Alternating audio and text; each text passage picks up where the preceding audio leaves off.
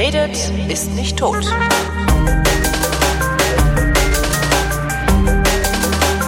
Willkommen zu einer völlig neuen Ausgabe der völlig neuartigen, retrofuturistischen, ironisch modernen, geil urbanen Unterhaltungsmatinee mit kryptozoologischer, radikal-pazifistischer Tradition, die fast alle Fragen vrindheitsgemäß, jedoch garantiert nicht zeitnah beantwortet. Hier ist die Vrindheit mit Alexandra Tobor. Und Holger Klein. Long time no here. Sag mal, wann, wie lange ist denn das eigentlich her, dass wir, das ist ja das, also Das zwei Monate da, oder wir so? sind ja zwischenzeitlich gealtert regelrecht. das- ich denke auch, ja. Also, ja, ich zwei Monate. Nicht, woran hat's denn gelegen? Weiß ich nicht. Ich glaube, du warst weg, ich war weg, du warst weg, Und ich war weg. du warst krank. Ich war krank, du warst Ich war krank. mindestens zwei Wochen krank. Du hattest auch zwei Krankheiten so im Anschluss direkt. ja, genau. Ich war irgendwie in, in, in sechs oder sieben Wochen, drei Wochen krank oder sowas. Ja, ja, das war Siehst du ganz mal. furchtbar. Daran hat's gelegen. Jetzt sind wir wieder da. Jetzt sind wir wieder da. Hattest du nicht eine Lesung zwischenzeitlich, wo du Leute eingeladen hattest? Oh, doch, ich hatte eine Lesung und zwar in München und das war ganz großartig. Hätte ich nicht gedacht, als ich den Raum in Augenschein nahm, weil die Räumlichkeiten waren echt krass. Das war ein komisches Haus, Hansa-Haus. Als ich gehört habe, ich soll im Hansa-Haus lesen, da dachte ich, der Verlag Hansa hat ein eigenes Hanser. Literaturhaus in München. War aber nur das? Hansa-Haus und überall Ja. stand Hansa-Pilz rum. Ja, vor allem, weil es so prestigemäßig gelegen war zwischen diesen ganzen Pinakotheken und Museen.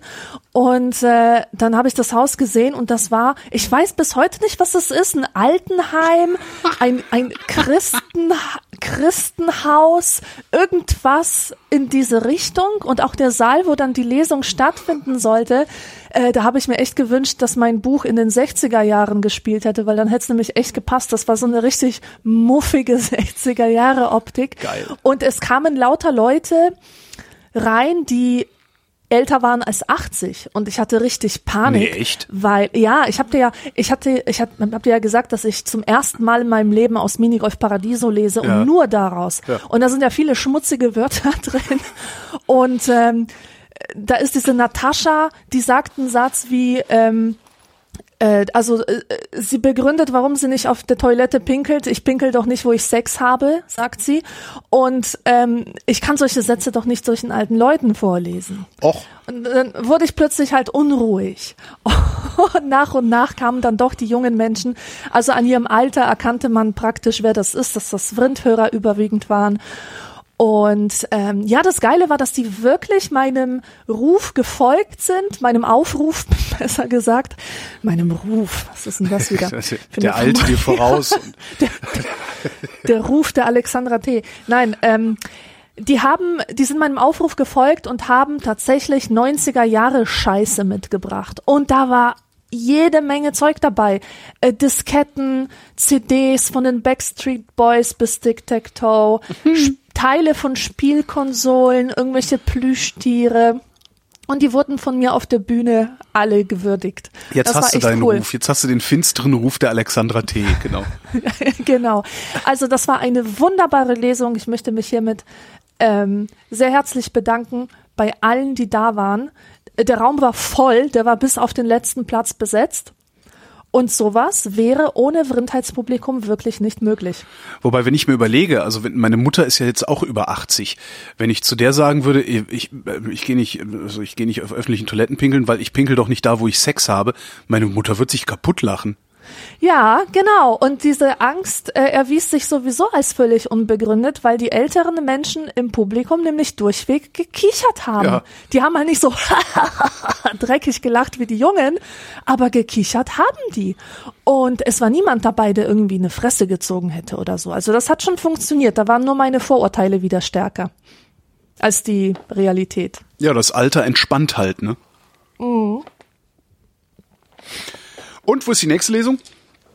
Ja, das weiß ich eben noch Oh. nicht. Ich versuche, ich bin gerade ähm, in, also ich, ich plane was, was, was aber noch nicht feststeht, in ähm, Erlangen. W- Ähm, Warum denn in Erlangen?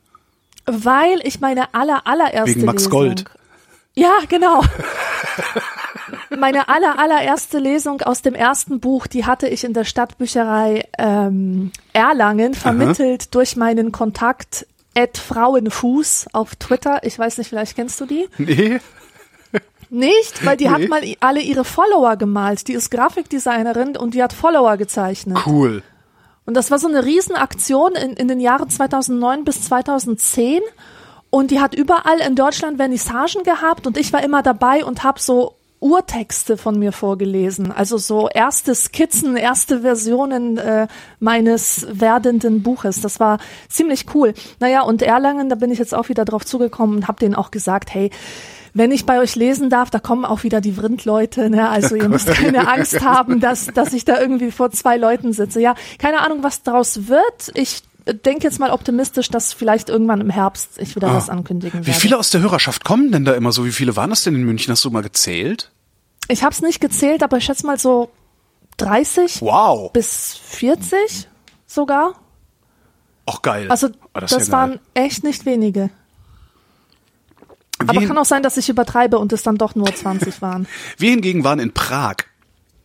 Ja, das habe ich gehört und ich habe mich sehr gefreut, weil ich selber Prag auch ganz toll finde. Aber Ja, ihr hattet super. ja nicht lange. Ich habe, als, als ich Ja, das gehört habe von der Nächte, Kada, also, ja, ich habe mir ein bisschen Sorgen gemacht, weil ihr seid ja wirklich übers Wochenende gefahren und äh, Prag gehört zu den überlaufendsten Städten Europas. Na, wir sind äh, von Samstag bis Mittwoch. Also wir sind Samstag irgendwie um, Ah. ich glaube, weiß ich gar nicht, Samstag um 16 Uhr, glaube ich, waren wir am Hotel. Und Mittwoch um 16 Uhr 20 oder sowas ist der Zug zurückgefahren. Also wir hatten da schon. Ach, das ist also, ja cool. Nein, Ich dachte, ihr wärt jetzt nur dieses Wochenende weg gewesen. Nee, das Also Wochenende war Freitag, tatsächlich Samstag. Wochenende war tatsächlich voll. Mhm. Also das ist mir dann auch aufgefallen. Also vor allen Dingen, also es ist sehr geil.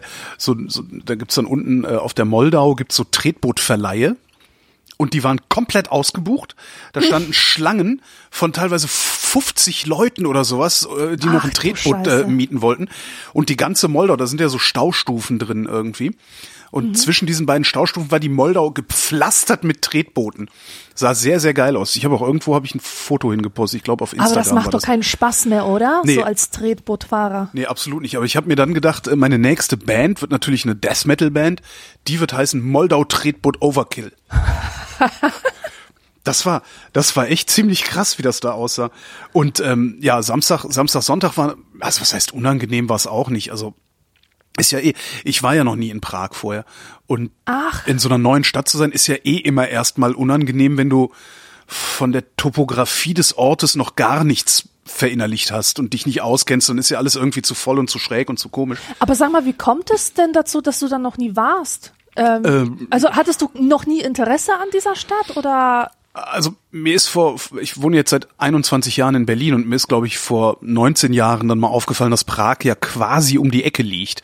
Ähm, das ist ja wirklich mit dem Flugzeug unter einer Stunde. Mit der Bahn haben wir jetzt, und das war echt so ein Bummelzug, äh, ich glaub, knapp viereinhalb Stunden gebraucht, was auch Ja. nicht wirklich schlimm ist. Also auch Ja, wenn ja, ich nicht genau. gerne Zug Und das, fahre. das ist so eine Stadt, die ist dafür bekannt, dass man da als junger Mensch vor allem mal hinfährt zum Saufen oder so. Mhm. Ja, genau ja? das haben wir dann auch erlebt. Ähm, und, und irgendwie ist so dieses, ach, man müsste mal nach Prag, weißt du? So, man, man müsste mal und dann schiebst du und schiebst und schiebst. du. Ich habe ja auch irgendwie 15 Jahre oder sowas gebraucht, bis ich zum ersten Mal hier auf den Fernsehturm hochgefahren bin. Ach, apropos Fernsehturm, wart ihr auf dem Fernsehturm in, Fra in Prag, wo die Nee, kleinen äh, als wir da Babys waren, hochkrabbeln? als wir da waren, war geschlossen wegen einer privaten Veranstaltung. Ach man. Das war etwas ärgerlich, ja. Aber abgefahrener Fernsehturm, absolut. Also Mega, oder? So ein Da geiles. kriegst du echt Albträume vor. Nein, überhaupt nicht. Ich stehe ja total auf diese sozialistische Architektur.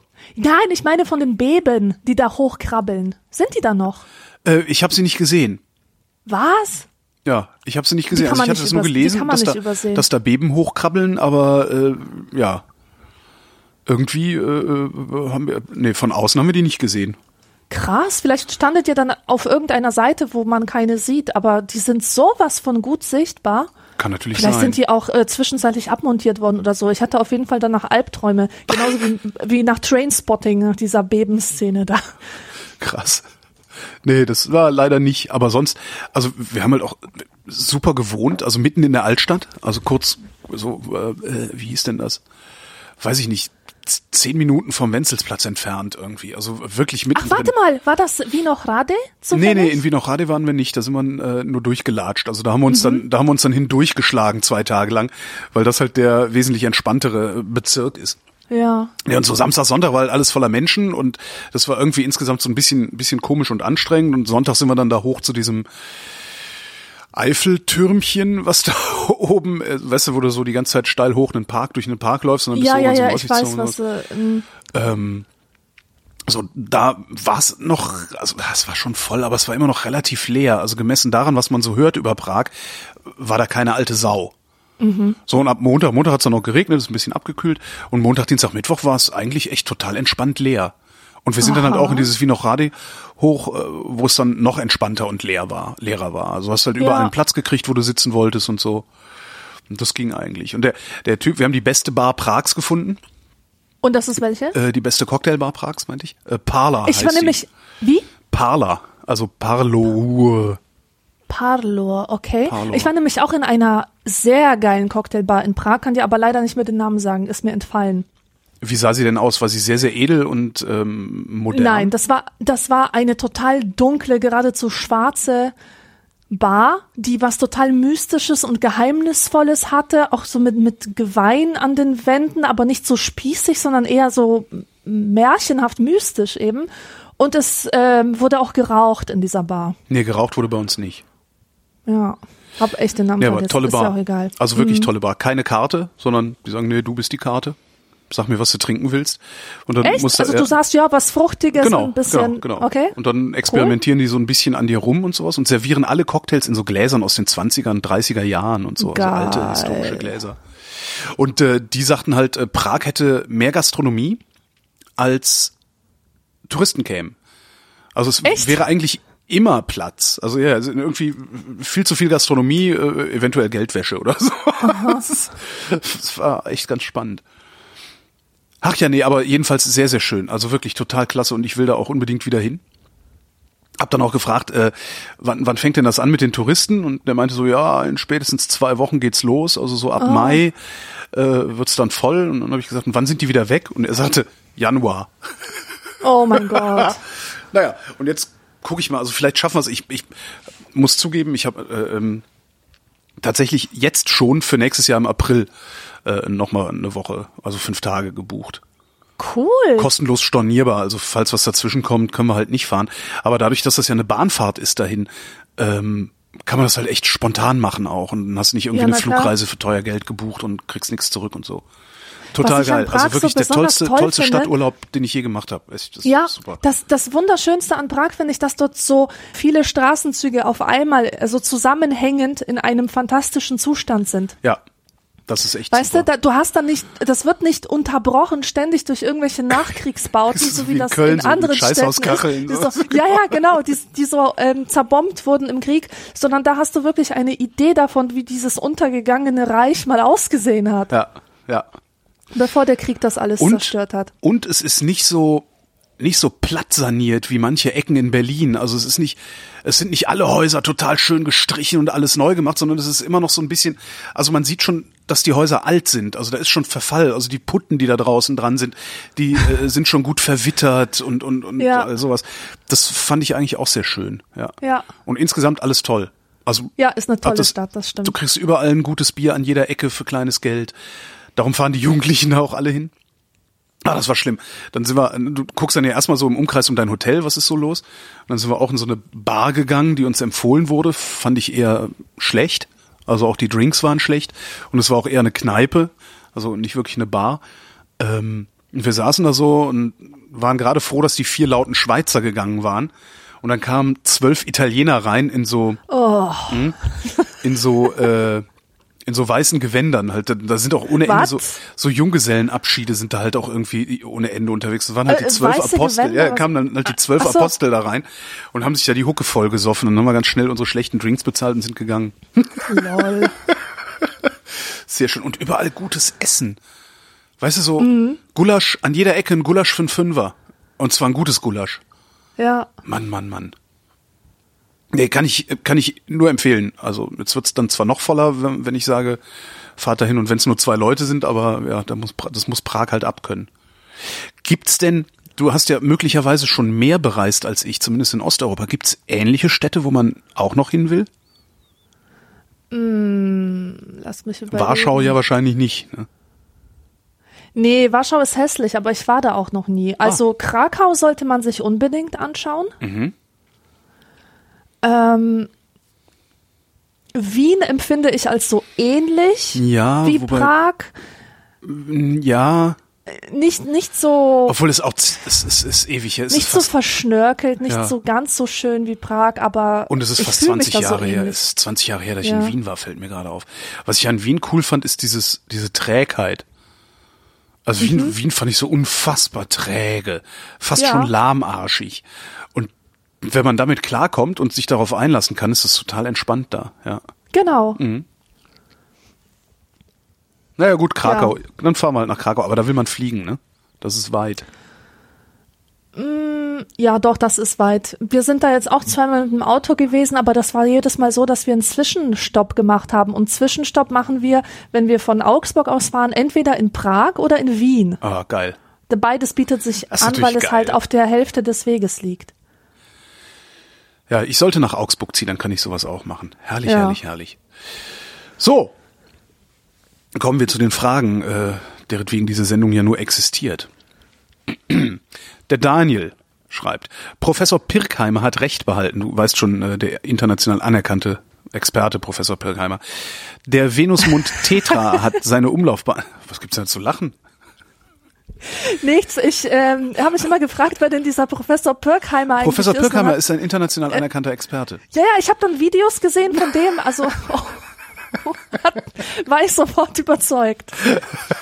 Das ist äh, aus äh, dem Loriot-Film Papa Ante Loriot, genau. Das, ja. Also der international anerkannte Prof Experte Professor Pirkheimer hat recht behalten. Der Venusmond Tetra hat seine Umlaufbahn verlassen und rast auf die Erde zu. Sein Aufprall steht unmittelbar bevor und wird in exakt einer Stunde sämtliches Leben auslöschen. Was, wie würdet ihr die Zeit nutzen? Was ich ganz bestimmt nicht machen würde, ist mir diesen grottigen Film von Lars von Trier anzugucken, Was? Melancholia. Kennst du den? Nee. Weil da geht's nämlich genau darum. Äh, ein Komet wird die Erde treffen und die Leute feiern Hochzeit Mhm. und die wissen, dass dieser Komet bald ähm, ja bald alles Leben vernichtet. Und alle das ist also rasten genau dieses aus. Szenario. Nein, die rasten nicht aus, es ist aber ein öder Film. Der ist wirklich, ich habe mich selten so gelangweilt beim Film. Also den würde ich nicht anschauen als Vorbereitung. Ähm, aber weißt du, ich glaube, wie würdest du denn reagieren, wenn dir jemand sagt, in einer halben Stunde, also in einer Stunde geht mit Sicherheit die Welt unter? Äh, Wärst du dann nicht geradezu gelähmt vor Panik? Vermutlich. Handlungsunfähig? Ich weiß gar nicht, ob ich es glauben würde, aber gut, es würde ja dann überall im Fernsehen und so äh, und auf Twitter würde es ja kommen. Schnell auf Hashtag, krass. Hashtag. Hashtag, Hashtag Comet. Genau. Ich, Schnell auch ein paar geile Tweets abfeuern. ich würde versuchen, mit meinen Lieben nochmal Kontakt aufzunehmen. Und denen so Sayonara-mäßig alles Gute zu wünschen. Ja, ne, irgendwie, also Afterlife. wie auch immer, aber äh, also ich, ja, sowas halt. Also was soll man denn sonst machen? Flasche Also Schnaps aus dem überlegt, Schrank holen und und äh, ja. Es gibt doch bestimmt diesen äh, destruktiven Impuls bei manchen Leuten. Also zum Beispiel in Irland, da gab es dieses Jahr äh, heftige Schneestürme und irgendwelche bekloppten Teenager aus Dublin haben dann äh, im, im Lidl äh, gelootet und das ganze Ding halt äh, leergeräumt und zum Einsturz gebracht oder Was? so. Ja, hast du es nicht mitgekriegt? Nee. Und das war halt total witzig, so witzig, dass die Iren so ganz Spaß sich draus gemacht haben an St. Patrick's Day und so Wagen für die Parade gebastelt haben, wo diese randalierenden Jugendlichen halt den Lidl auseinandernehmen. Ähm, jedenfalls, es gibt halt diesen Impuls, dass Leute, dass Leute Dublin, sich denken, Dublin Lidl Looting ist übrigens was, wonach man super mag. So muss. so ist es. Da, was für ein geiler Titel, ey. Dublin Lidl Looting. Geil, oder? Und es gibt auch tolle, tolle Videos von der Parade in, ähm, in Dublin oder in anderen Orten, äh, wo das halt nachgestellt wird. Das ist auch sehr, sehr witzig.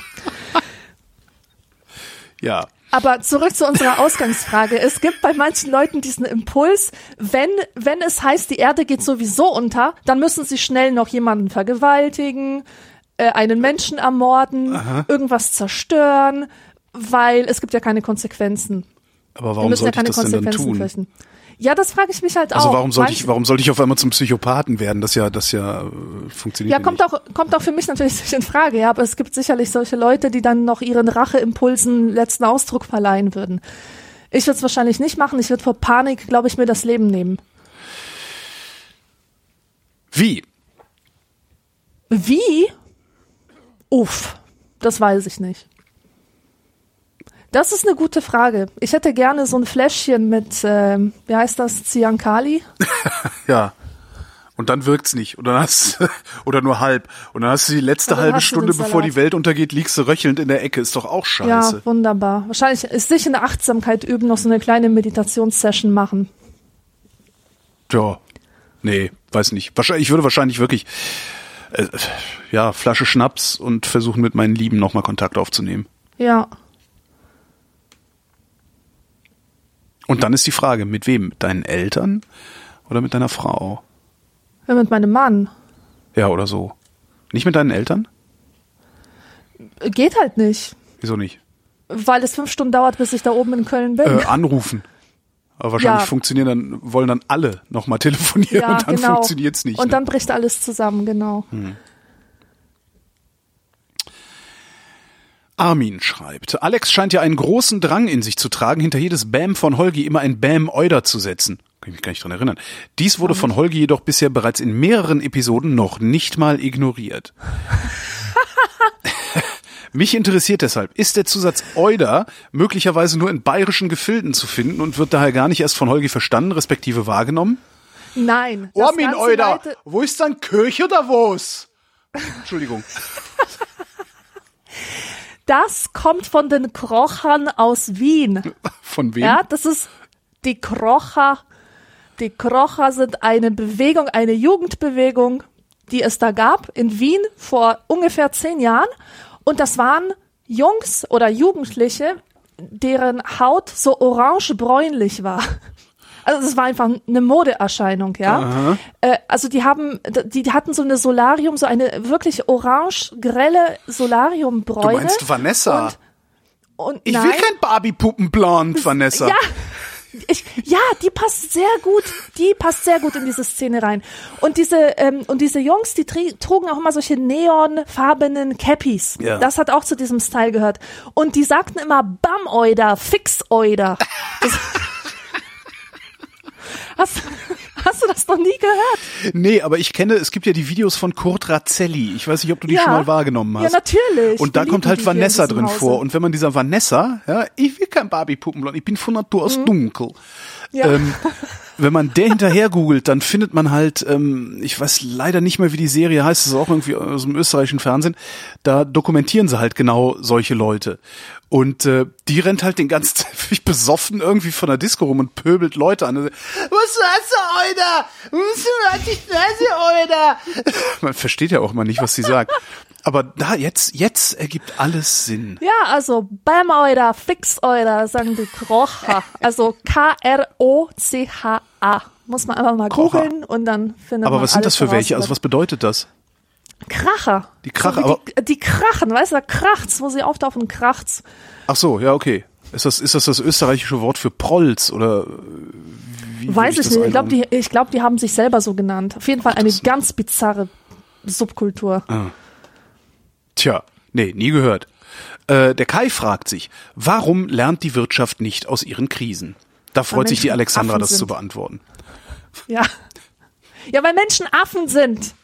Außerdem, wer ist denn das überhaupt, die Wirtschaft? Kennt man die? Die Wirtschaft, du bist die Wirtschaft, ich bin die Wirtschaft, alle sind die Wirtschaft. Hm. Ich glaube, dass die Wirtschaft nichts aus ihren Krisen lernen kann, weil die Krise ähm, unserem kapitalistischen Handeln äh, oder marktwirtschaftlichen Handeln innewohnt, Okay. weil es wachstumsgetrieben ist. Wir wachsen und wachsen und wachsen und hier wächst was, da wächst was, dort wächst was und das Ganze machen Und wir. überall, wo was wächst, das, kriselt's auch. das Ganze machen wir, ähm, wie man so schön sagt, nicht nachhaltig, sondern auf Pump. Ne? Ja. Also siehst du ja dann so, ne, beste Beispiel 2008 US Housing Crisis, ne? also die, die, die dann zu, zu dieser, ne, haben wir ja heute noch die äh, Euro-Krise, bla bla bla Krise und so. Ähm, du kaufst halt ganz viel, also du machst Wachstum, du stellst Produkte her, Häuser oder sonst was und diese Herstellung die finanzierst du auf Pump, also die finanzierst du per Kredit.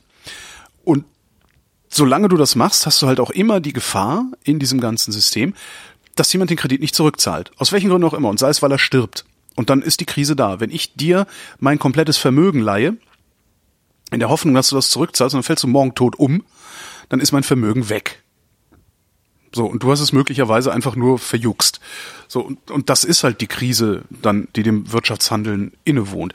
Wir müssten halt nachhaltig wirtschaften, aber die Frage ist, wie wir dann Wachstum hinkriegen.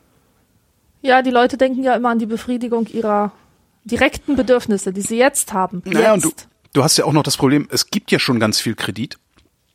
Der muss ja zurückgezahlt werden.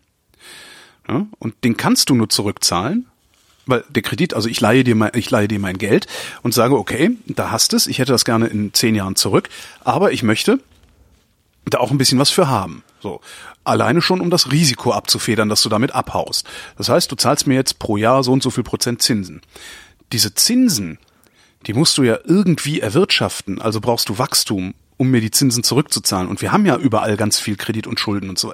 Ich verkürze das jetzt gerade sehr, sehr stark. Ne? Ähm, also sind wir im Grunde, weil wir eine kreditfinanzierte Wirtschaft haben, gezwungen zu wachsen. Was wiederum nur mit Kreditfinanzierung geht. Das heißt, irgendwer müsste irgendwo mal die Reißleine ziehen und wir müssten sagen, okay, wir wirtschaften jetzt komplett anders. Aber wer soll das tun? Okay, beantwortet das die Frage, warum die Wirtschaft nicht aus. Ja. Okay. Nächste Frage. Robert fragt. Ach, Robert ist übrigens, äh, Robert hat ein Restaurant, ähm, in dem ich kürzlich essen war. Ah. Ja. In Berlin oder was? Nee, in äh, Bayern irgendwo. Als ich das letzte Mal in Bayern unterwegs war, habe ich gedacht, ach, da fahre ich, da fahr ich jetzt mal vorbei. Vielleicht ist er ja da. War er nicht? Habe ich gedacht, so ein Mist. Und habe mich total überfressen. Also erstmal gab es so einen Burger. Also ich habe einen Burger gegessen bei ihm. Der war gar nicht mal schlecht. Also für es war halt so, ne, so ich weiß nicht, so, ich, weiß noch nicht mehr, wie der Ort heißt. Ähm, ist halt so so so Bistro also so ein Bistro halt, ne? Also kannst jetzt nicht erwarten, dass du da einen tollen Burger aus Dry Aged, ja ja, Rudentuden, Yippie Yeah Fleisch bekommst. ähm, und so für, für, für einen Stino-Burger war der ganz gut. Nur, mein lieber Robert, das Brötchen, da musst du noch mal bei. Das ist, äh, das ist zu trocken, zu bröselig. Ähm, das äh, ist wahrscheinlich falsch getoastet. Aber gut, äh, jedenfalls war ich das, habe ich, dachte ich so, oh, das war ja ganz lecker, komm, ey, lass krachen, nimmst du noch einen Nachtisch. Und dann stand so Windbeutel. Da dachte ich, oh, Ah, war der. Riesenwindbeutel. Der Riesenwindbeutel, genau. Ja, den hast du getwittert Den habe ich so. getwittert. Das Irgendwo war ein gepostet, Windbeutel, ja. der, also da stand auch Riesenwindbeutel, aber ich dachte, ja mein Gott, ey, Klappern gehört zum Handwerk, so schlimm wird's schon nicht sein. Und das war halt ein Windbeutel, der zur Hälfte mit Sahne und Eis gefüllt war und der war ungefähr so groß. Ähm, ich versuche gerade nachzuvollziehen, welcher Alltagsgegenstand ungefähr die Größe. Also eine kleine Honigmelone. Also es war Mhm. ein wirklich großer Windbeutel. Riesenwindbeutel. XXL Windbeutel. Danach habe ich gedacht, ich müsste sterben. War aber geil. Mhm. Jedenfalls, der Robert, das sehe ich gerade an seinem Absender, äh, fragt, esst ihr regelmäßig Obst und Gemüse? Na, Alexandra? Da, interessant, dass du diesen Ton in deine Stimme legst. Isst Woher er denn auch weißt du? brav seine Erbsen? Ja, also ich, ich muss sagen, ähm, Obst, ich, ich würde sehr gerne Obst essen und auch viel Obst essen, aber ich finde Obst strukturell nicht so super. Ach so, vom Mundgefühl her? Ja, das ist oft so matschig und alles Obst, was innen drin einen Kern hat, der auch noch mit, mit so einer schleimigen Konsistenz Mango. überwachsen ist. Mango, ja gut, den, den Kern entfernst du ja. Ja. Ach so, du meinst, äh, wo du, wo du dann so auf den Kern noch bei so äh, wo, äh, ja, Kirsche. wo man noch so ausspucken. Kirschen gehen gar nicht bei mir. Oder ähm, oder so. Also weiß ich nicht. Je weniger Kern, je cleaner, desto besser. Ich mag Erdbeeren ich mag Melonen und Gemüse mag ich generell gern, wenn es süß schmeckt. Also Ah. Erbsen, Möhrchen, sowas. Ja, nee, ich, ich finde Obst total geil. Das einzige Problem, was ich habe, ist, dass vieles Obst mich echt langweilt. Mhm. So Apfel. Äh, Apfel finde ich total langweilig. Also gelegentlich esse ich gerne einen Apfel, aber äh, wenn dann auch keine grünen. Grüne Äpfel finde ich total fies. Weil Und- die so sauer sind. Ja, Und- ich hab's nicht so Mhm. gerne sauer. Hm. außer geht bei meinen, so. außer bei meinen Drinks. Drinks habe ich gerne in sauer. Äh, und so, also was ich ständig fresse, ist Banane. Banane kriege ich irgendwie. Banane Das, da kriege ich weg. von der, ich krieg von der Konsistenz der Banane Brechreiz. Geil. Ich finde das überhaupt nicht geil, weil ich mag Banane geschmacklich nämlich schon ganz gern. Ja, das Also Bananenkuchen, Bananenjoghurt, Mhm. Bananenpudding finde ich super. Nee, und sonst, also ich esse eigentlich, ja. Ich mag auch so Zitrusfrüchte, mag ich total gerne. Also nur so äh, Orange, Grapefruit, Mandarine, beziehungsweise Clementine, diese Hybridzüchtung äh, mit wenig Kern, weil was mir so, was ich richtig scheiße finde, Kerne in der Mandarine. Boah, ey. Oder da sind dann auch immer direkt so vier drin oder sowas und du bist die ganze Zeit nur noch so am zuzelst so zwischen diesen diesen diesen Häutchen und den Kernen die ganze Zeit irgendwie rum und bist hinterher total frustriert. Das das hasse ich wirklich. Und Ja. Gemüse esse ich auch total gerne. Ich habe ja dann den Vorteil, dass ähm, also ich, ich esse ja nur Fleisch, dessen Herkunft zweifelsfrei ist. Also ähm, ich esse halt nicht einfach so, ich gehe halt nicht in den Supermarkt und kaufe mir Fleisch. Es sei denn, dieser Supermarkt verkauft Neulandfleisch zum Beispiel. Äh, das mache ich mit ganz, ganz wenig Ausnahmen. Es gibt eigentlich nur zwei Ausnahmen. Drei Urlaube. Also jetzt in Prag habe ich nicht drauf geachtet. Ähm, also Urlaube, sehr, sehr gute Burger. Da frage ich dann auch nicht nach. Und total besoffen Dönermann an der S-Bahn. So, das sind so die drei Ausnahmen, die ich da mache. Ansonsten esse ich, ich, also wenn ich in der Kantine essen gehe, esse ich fast ausschließlich Gemüse oder Salat. Ähm, Gemüse oder Salat, äh, dann, ähm, wenn ich mir hier was koche, ist es meistens auch Gemüse, weil ich faul bin, renne ich dann einfach am nächstgelegenen, was weiß ich, Supermarkt vorbei oder Discounter und raide einmal das Gemüseregal, nehme so von jedem eins mit, hack das in Würfel, schmeiß das in den Ofen, äh, Ofengemüse. So halt, also ich esse da total viel von. Und wenn die Liebste mich bekocht, gibt's auch meistens Gemüse in irgendeiner Ja. Form. Ja, ja, ja. Ja, ich würde es eigentlich auch jeden Tag ja, ja. äh, essen, wenn es nicht so aufwendig wäre. Das stimmt, das ist ein bisschen aufwendig, aber auch das geht. Äh, wo ich, wo ich, wo ich selten Wert auf Gemüse lege, also so wenn ich irgendwie aus Essen gehe ins Restaurant oder sowas, da bestelle ich selten dann das vegetarische Gericht, also den Brokkoli. Aha. Das habe ich eher selten. Was ich nicht so ganz verstehe, das ist doch eigentlich ein Bedürfnis. Ich bin mir sicher, dass das Be- das in Berlin nicht so ein Problem ist, aber ich würde gerne hin und wieder mir schnell im Imbiss was kaufen, was jetzt aber nicht 20 Minuten in der Fritteuse gedümpelt hat, weißt Ja. du, sondern irgendwas Ja. Gesundes, irgendwas Salatartiges Ja. aus der Box, was man ohne schlechtes Gewissen sich reinspachteln kann. Ja. Warum ist das so selten? Wahrscheinlich, weil die Vorratshaltung vergleichsweise teuer ist. Na, das also kann du, sein, ja. Du musst es ja am, am, am Abend wegwerfen. Du kannst ja kaum frische Ware irgendwie am nächsten Tag nochmal verarbeiten. Ich weiß auch gar nicht, ob man das darf. Ähm, ja, das ist aber auch, also das ist meine größte Kritik am Reisen mit dem öffentlichen Verkehr, dass du an allen Bahnhöfen im Grunde immer nur Teigbatzen bekommst. Ditsche. Ja, die sind auch, ich wollte gerade sagen, Teigbatzen, die auch oft schlecht sind. Also Ja. einfach auch geschmacklich irgendwie sehr frustrierend. Das ist ja eigentlich so mein Problem. Es muss ja gar nicht gesund sein, wenn es geschmacklich nicht so frustrierend wäre. Aber hast du dir schon mal so eine Pizzazunge bei Ditch gekauft? Das ist ekelhaft. Das ist total ekelhaft. Also, bah, da gehen gerade mal die Brezen, finde ich. Und, und, und was du halt nie findest, ist so, oder fast nie findest, ist Obst und Gemüse, das stimmt.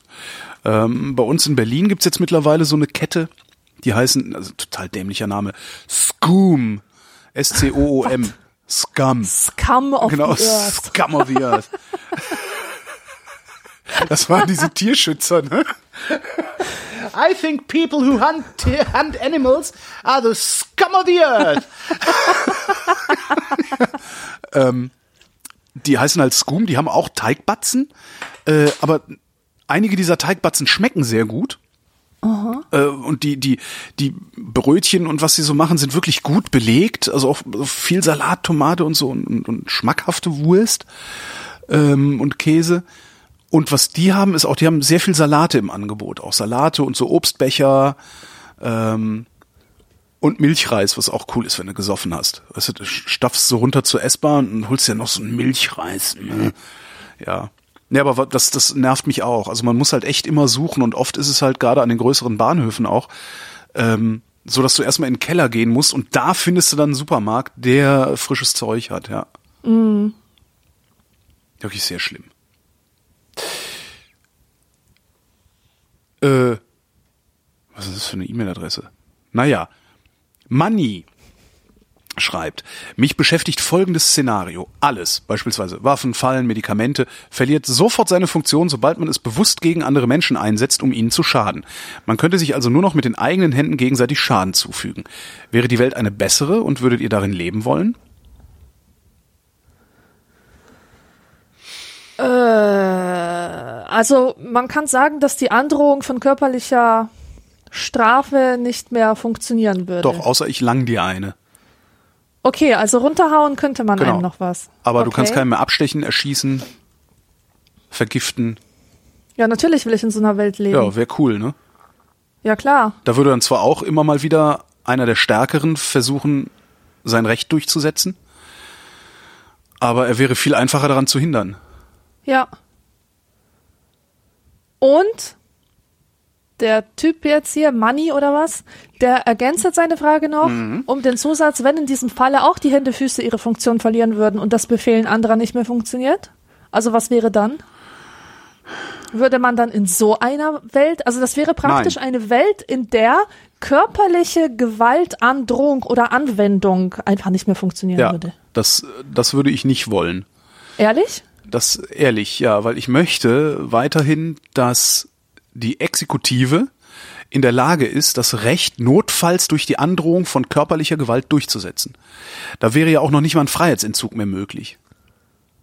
Es sei denn, man würde diese Welt so designen, dass man sagt, äh, wenn der Freiheitsentzug von einem ne, demokratisch, wir, wir reden jetzt alle von der Demokratie, ne, von der Bundesrepublik, wenn der Freiheitsentzug von einem Gericht oder einer ähnlichen Instanz angeordnet wäre und dass dann auf einmal diese Werkzeuge wieder funktionieren, dann ja. Aber ansonsten, ich möchte auf jeden Fall, ich möchte auf jeden Fall in einer Gesellschaft leben, in der die Androhung von körperlicher Gewalt ähm, alleine zur Gefahrenabwehr schon möglich ist.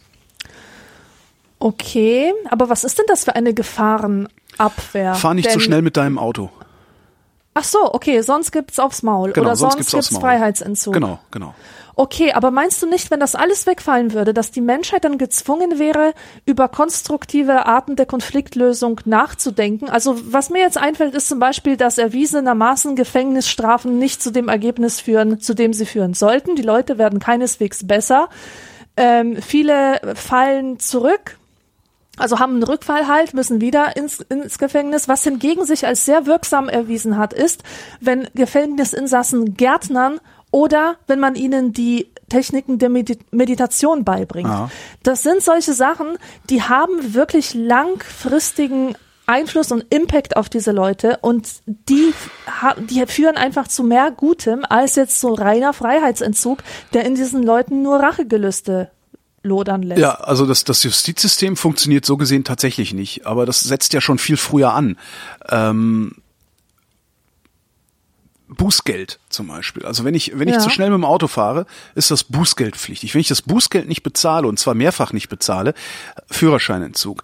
Wenn ich dann weiter trotzdem mit dem Auto fahre, was ich ja kann, also ich bin ja technisch dazu in der Lage, komme ich irgendwann in den Knast. Und spätestens da muss man körperliche Gewalt gegen mich ausüben. Das heißt, ich würde doch, also es, da nehme ich jetzt auch das Schlechte im Menschen an, ich würde doch einfach zu schnell mit dem Auto fahren, weil schick mir doch ein Bußgeld, es ist mir ja sowieso egal. Ja. Ich glaube, in letzter Konsequenz, zumindest leite ich das jetzt einfach mal von meinem Verhalten ab, in letzter Konsequenz, auch abgesehen, abgesehen jetzt von aller Rücksichts, von, von aller, von allem rücksichtsvollen Handeln, das man, das man vielleicht mitbringt und aus sich heraus nicht zu schnell fährt, um andere nicht zu gefährden. Aber ich glaube, ich würde viel mehr Ordnungswidrigkeiten, sagen wir mal, begehen, wenn in der letzten Konsequenz gar keine Strafe drohen würde. Ja, warum, warum, äh, warum kiffen nicht mehr Leute? Ja, wenn wenn äh, die wenn wenn die Straßenverkehrsbehörde mitbekommt, dass du äh, gekifft hast, selbst wenn es nur einen Vorwurf gibt, dass du äh, Kiffer sein könntest, nehmen sie dir erstmal einen Führerschein ab. So, wenn das auf einmal alles konsequenzenlos bleibt, weil ich kann ja weiter mit dem Auto fahren, ihr könnt mich ja mal. Äh, ich weiß es nicht. Sehen wir dann vielleicht mehr bekiffte Autofahrer, die dann wiederum Leute totfahren, wo du dann aber auch nicht sagen kannst, du hast das Auto als Waffe benutzt, beziehungsweise wo das Auto in dem Moment, wo er jemanden totfahren würde, das Auto keine Waffe ist, sondern irgendwas. Mm. Also der lange Na Rede, kurzer Sinn. Ich finde, Strafe muss sein können. Aber ja, halt ich lasse das jetzt auch, ich lasse das jetzt auch mal so stehen. Ich lasse das mal so stehen, genau. Was Manni noch gerne wüsste, ist die Mail angekommen? Ja.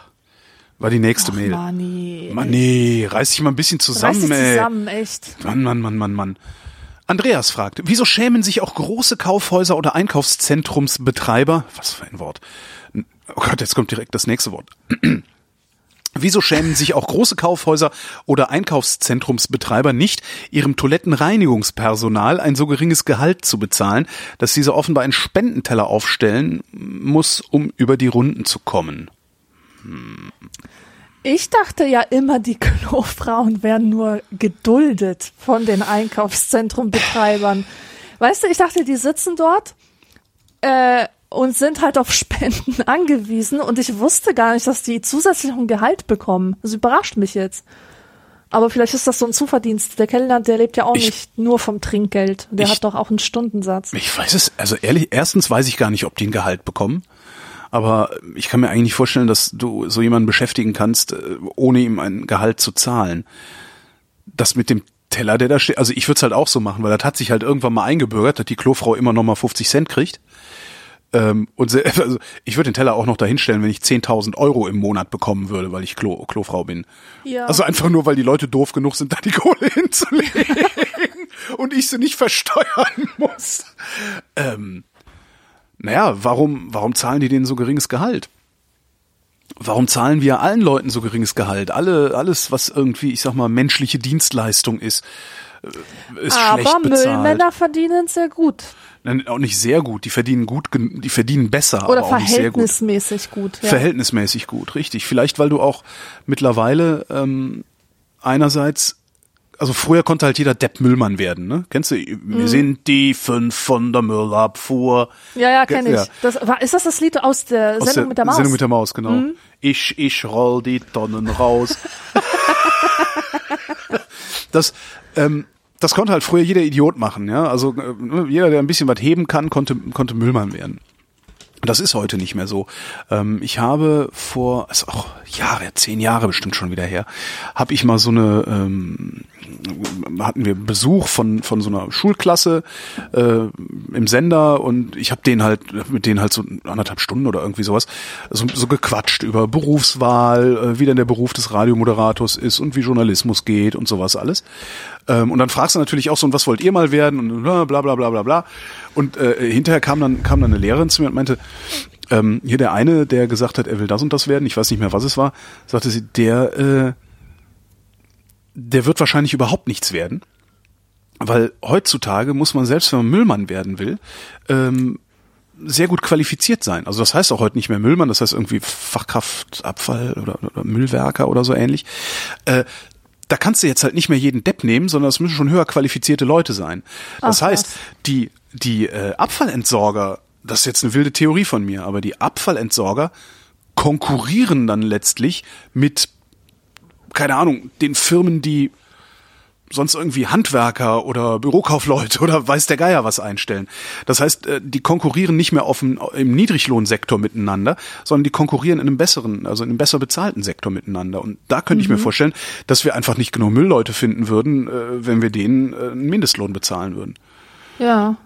Ist jetzt so meine wilde Theorie da, aber so Toilettenreinigung kann jeder doof. Ja, nimm dir eine Bürste, mach das sauber. Ähm, ja, wir zahlen halt überall da richtig schlecht, wo die Leute einfach ersetzt werden können. Ja, und vielleicht, wo sie sich auch nicht so leicht wehren können. Also wo sie schlecht organisiert äh, die sind. Klofrauen, die ich noch aus meiner Jugend kenne, das waren alles Frauen, oft dunkler Hautfarbe, Ja. die kein Wort Deutsch sprachen, die äh, gerade erst, weiß ich, ein paar Wochen in Deutschland Ja. Und die hatten sozusagen gar keine Grundlage, Ja. auf der sie mehr Gehalt hätten fordern können oder Guck so. dir an, wer dir deine Pakete liefert und guck dir an, was der verdient. Das ist genau das gleiche Phänomen. Das Mhm. sind Leute, die verstehen, die verstehen überhaupt nicht, was ich denen sage. Ja. Ich hatte hier schon Typen stehen, da habe ich gesagt, nee, das habe ich überhaupt nicht bestellt, das können Sie aber wieder mitnehmen. Und er guckt mich an und ich sag, zurück. Und er, ah, okay. Also, weißt du so, also wo du, wo du in ganzen Sätzen gar nicht sprechen brauchst äh, und Ja. sowas. Ja, und die werden halt maximal ausgebeutet. Da sind wir Ja. angekommen. Ja, aber das mit dem Tellerchen und der Klofrau. Vielleicht hört ja eine Klofrau zu und kann das mal erzählen. Boah, so eine geile Klofrau wie in dem Film äh, Im Himmel ist die Hölle los. Kennst du Kenn die? ich nicht, die nee. Frau, Frau Kretschmann hieß Ist das die, glaube ich. dieses Buch von äh, äh, Passilina? Haben die das verfilmt? Nee, ist das, na, das ist ein Film mit Dirk Bach und Ah, mit okay. der, ach so, mit der, nein, das ist äh, Cleo Kretschmann. Ist, gibt es so eine Schauspielerin, die so heißt? Äh, äh, ich, kann sein, ich weiß nicht. Ich weiß es nicht. Auf jeden Fall, in diesem Film ist eine super geile Klofrau. Ich verehre sie. Schade, dass ich jetzt nicht weiß, wie sie hieß. Egal. Egal, weiter geht's. Wir hatten früher gab's, äh, wie hieß denn diese Disco? Verzeihung, wie hieß denn dieser Club? Wir sind ja moderne Menschen. Da war eine Klofrau, die hat auf dem Klo auch für Ordnung gesorgt. Weißt du, so wenn da zwei irgendwie in eine Kabine gegangen sind, stand die direkt da, rum, rum, rum, hier, nicht koksen oder vögeln. das war total geil. Mit dieser Stimme auch? Nee, das war so eine Be- Berlinerin. Okay.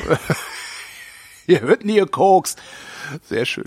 Tobias schreibt, der Tobias ist besorgt und fragt am 27. Januar 2016, werden die Kinder von heute in 30 Jahren sagen, früher, da hatten wir noch richtige Winter, 15 Grad und Nieselregen und nicht so eine drückende Hitze wie heute.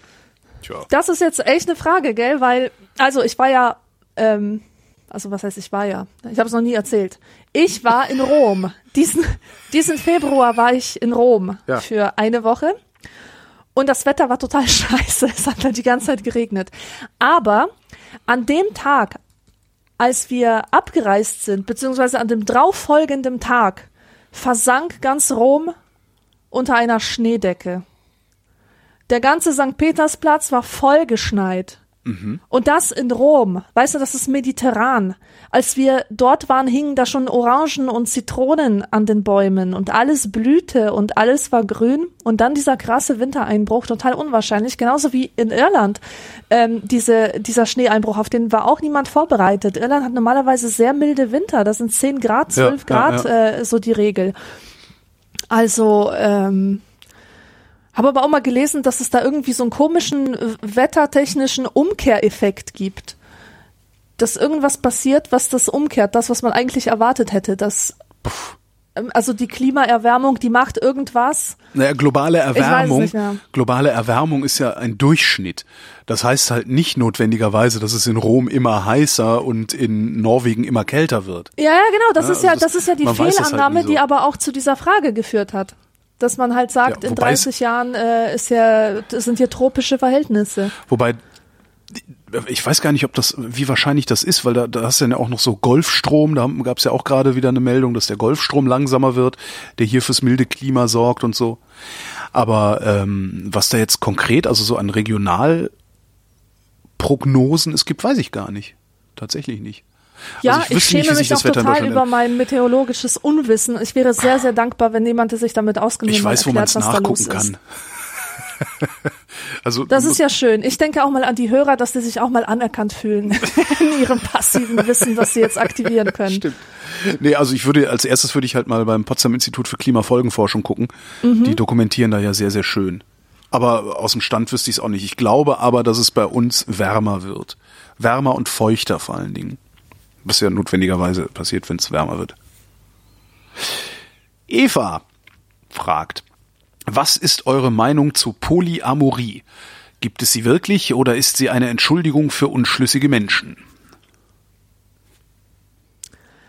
Meine Meinung dazu ist, dass das eine Mode ist oder dass das ein Lifestyle ist für 20-somethings, die sich ausprobieren wollen, die sich im Leben noch nicht gefunden haben oder einfach für Zerstreute, die gar nicht wissen, was es bedeutet, einer einzigen Person alle Aufmerksamkeit zu schenken. Und ich find's intellektuell durchaus interessant, Ja. diese Dinge, diese solche Ideen wie romantische Liebe, äh, äh, das auch mal zu hinterfragen oder zu analysieren. Ja, sich zu, fra zu fragen, auch ob das vielleicht doch teilbar ist. Ne? Ja, genau. Und ich verstehe auch die Offenheit vieler Leute für diese Dinge. Aber ich persönlich glaube nicht daran, nachdem ich eine sehr erfüllte Partnerschaft habe, beziehungsweise weiß, was das ist. Und ich denke, entweder man ist für jemanden da oder man ist es halt nicht. Und ich wäre jetzt ungern in einer Situation, wo mich mein Partner braucht und ich muss ihm sagen, ja, sorry, ich bin jetzt bei der Nele oder so, weißt du? Ja. Und die Frage ist halt, will man äh, eine Beziehung als Lebensgemeinschaft begreifen? oder einfach als Lifestyle. Und wenn es nur ein Lifestyle ist, okay, da habe ich nichts gegen. Das soll jeder machen, wie er will. Aber ich will eine Lebensgemeinschaft. Ich will mich auf jemanden verlassen können. Ich will einen Partner, der wirklich mit mir durchs Leben geht, auf den ich mich verlassen kann, auf den ich zählen kann, der immer für mich da ist. Und so etwas geht nur in einer monogamen Beziehung. Ja. Ja, Meine Meinung. das könnte man, das, das ja besser könnte ich es nicht ausdrücken. Also äh, bei mir wäre wahrscheinlich, also ich äh, am Anfang hätte bei mir gestanden, ich halte das für Kokolores, äh, was dann ich dann genauso eingeschränkt hätte, wie du das gerade getan hast. Was was mir immer wieder auffällt, äh, auch, auch ich finde das intellektuell auch sehr sehr interessant. Ähm, die Unterscheidung zwischen Lifestyle und und und Partnerschaft das finde ich auch gut. Äh, Ich glaube aber, man muss prinzipiell in der Lage sein, also man muss es nicht machen, aber ich glaube, man sollte in der Lage sein, ähm, eine monogame Partnerschaft auch temporär aufzubohren, dass man sagt, ich muss jetzt mal einen anderen Typen flachlegen oder sowas.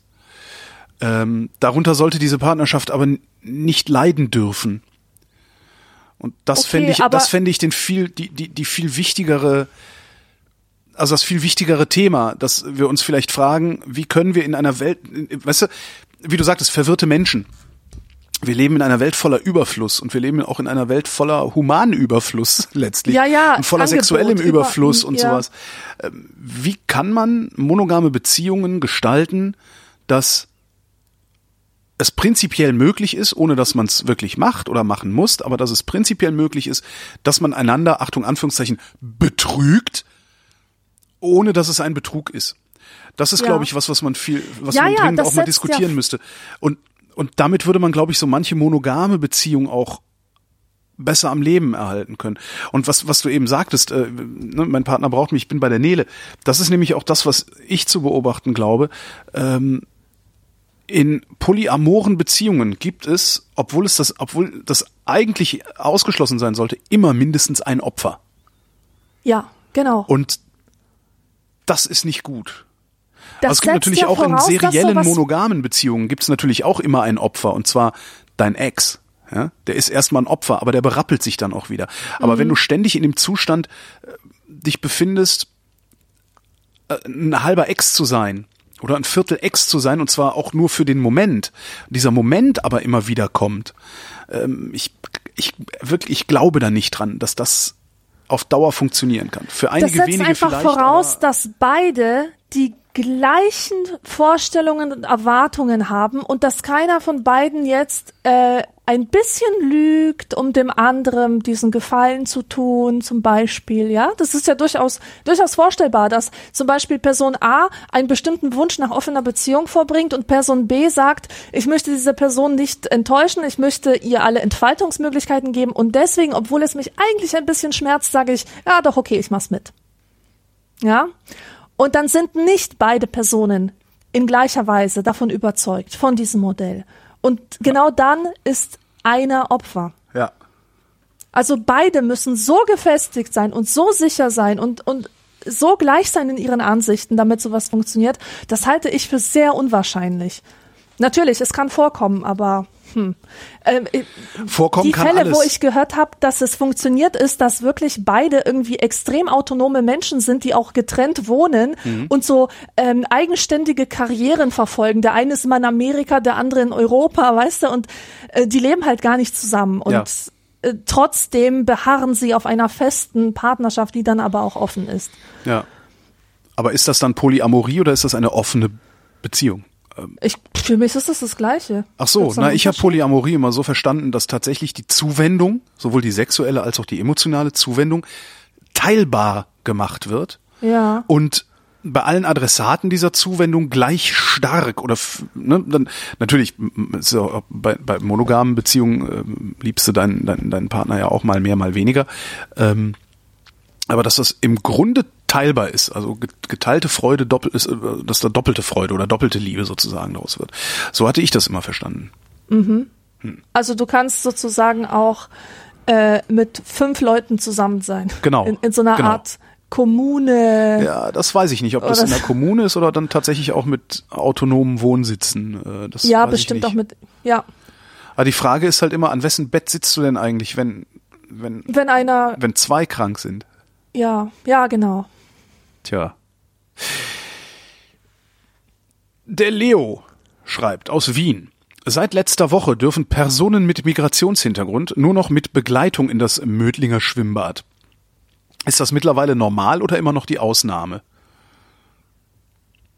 Bäh. Weiß ich nicht, ne? Ich Wir hab- sind ja keine Mödlinger. Wir sind, nee, das ist Wien Mödling, glaube ich, gehört irgendwie zu Wien oder so. Ich weiß, äh, keine Mhm. Ahnung. Aber ähm, ich weiß es nicht. Also ich habe das jetzt gerade zum ersten Mal gehört, dass das überhaupt ein Schwimmbad gemacht hat. Ähm, ich, ich weiß es ehrlich gesagt nicht.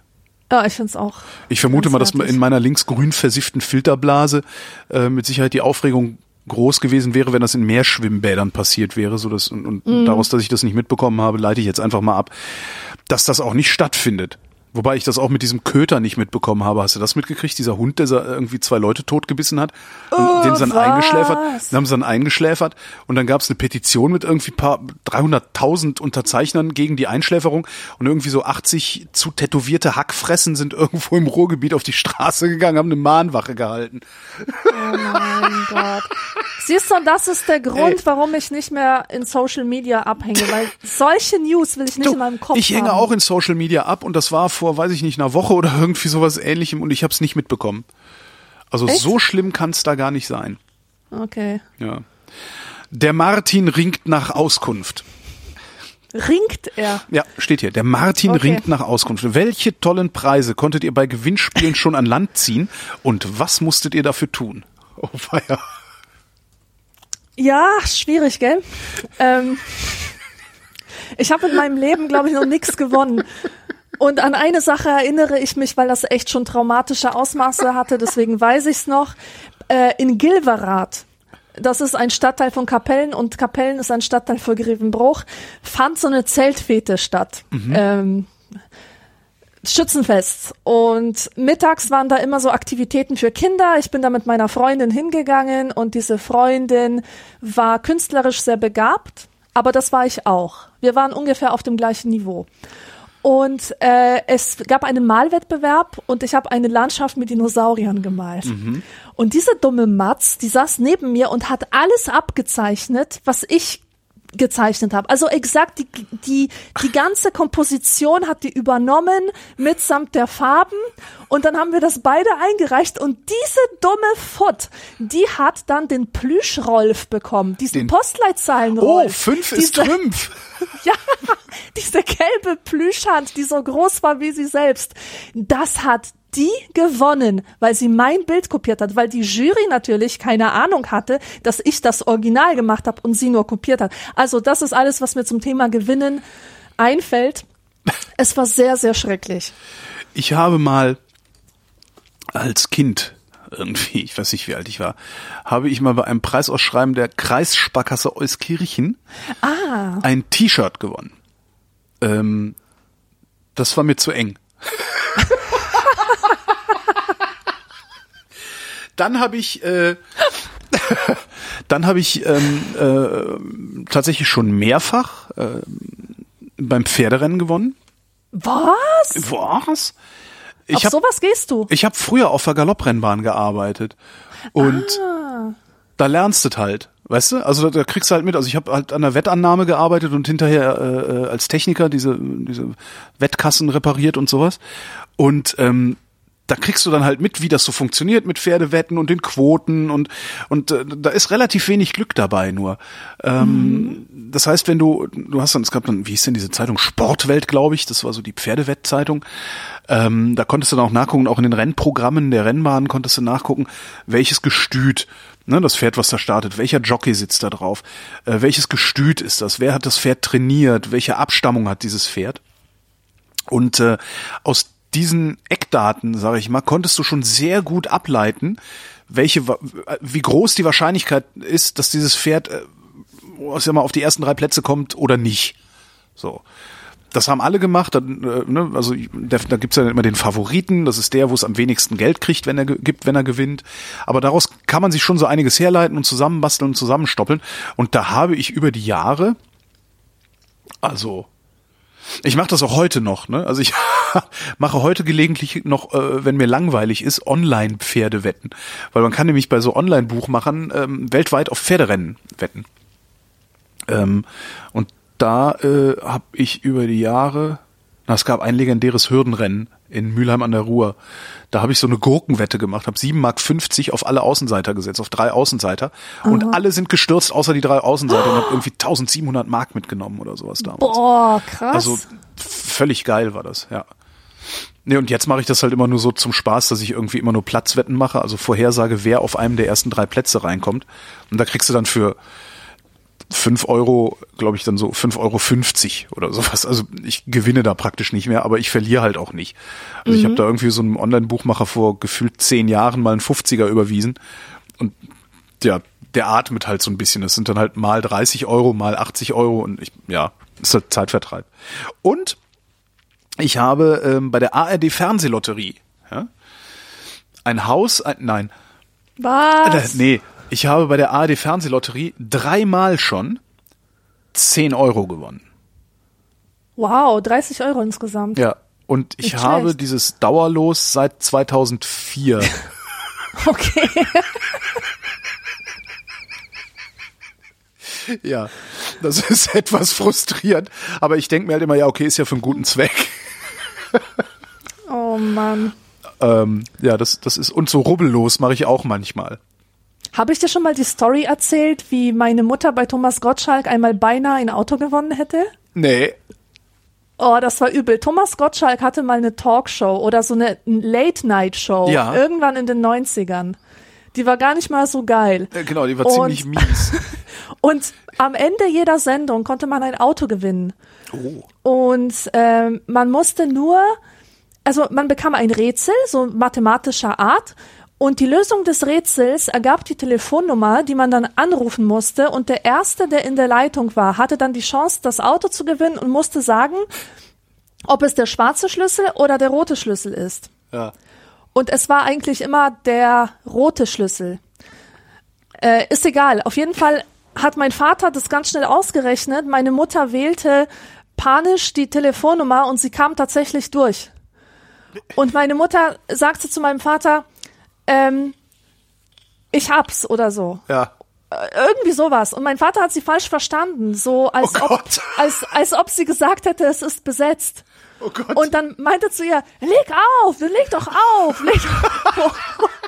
Und sie war, und sie war davon so dermaßen verunsichert, dass sie, dass sie gepanikt hat und den Hörer auf die Gabel geknallt hat. Und wir haben diese Sendung auf Video aufgezeichnet.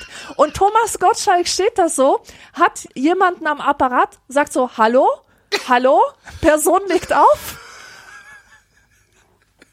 Und, einen, und ein neuer Mensch kommt in die Leitung. Großartig. Oh, und das ist äh, so schrecklich gewesen. Und meine Mutter hat das, wir haben, ich bin letztens nochmal über diese Story gestoßen, weil meine Mutter damals noch Briefe nach Polen geschrieben hat, wo, wo sie halt erzählte, was ihr so zugestoßen ist. Da hat sie auch diese Geschichte erzählt und was sie daraus gelernt hat. Ich weiß nicht mehr, was es war, was sie daraus gelernt hat, aber es war ja auf Vater jeden Fall eine Lektion. Ja, genau, ja, das war es, genau. Ich muss viel mehr auf mein Gefühl und meine Intuition hören und mich nicht so leicht einschüchtern lassen Ach, von den großartig. Stimmen von außen.